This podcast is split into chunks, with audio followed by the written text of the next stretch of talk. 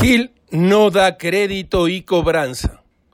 En el centenario del aniversario de la muerte de Emiliano Zapata, la CENTE organizó una marcha en la Ciudad de México.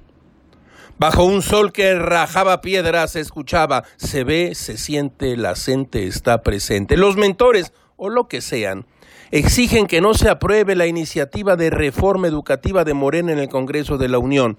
Hace 100 años, Dicen los dirigentes de la CENTE, Zapata fue asesinado por un gobierno que también se decía nacionalista.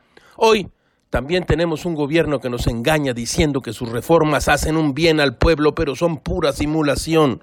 Con esta cuarta transformación nada cambia. Así, así dijeron los dirigentes de la CENTE. Liópez Obrador y Carranza, una y la misma cosa. Carranclanes, ya llegó la horma de su zapato. Como todo mundo sabe, además, Zapata no murió. Escapó de las balas de los hombres de Guajardo y se perdió en la panza del Teposteco.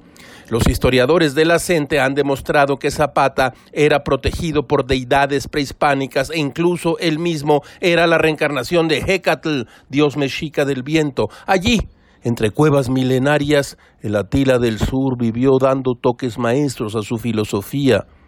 El animal náhuatl había tomado su lugar cuando se le advirtió de la emboscada. Estos y otros símbolos de los pueblos originarios persisten en nuestros días, algo así como un grandísimo puchero histórico. Todo, todo es muy raro, caracho, como diría Charles Darwin. La historia se repite. Ese es uno de los errores de la historia.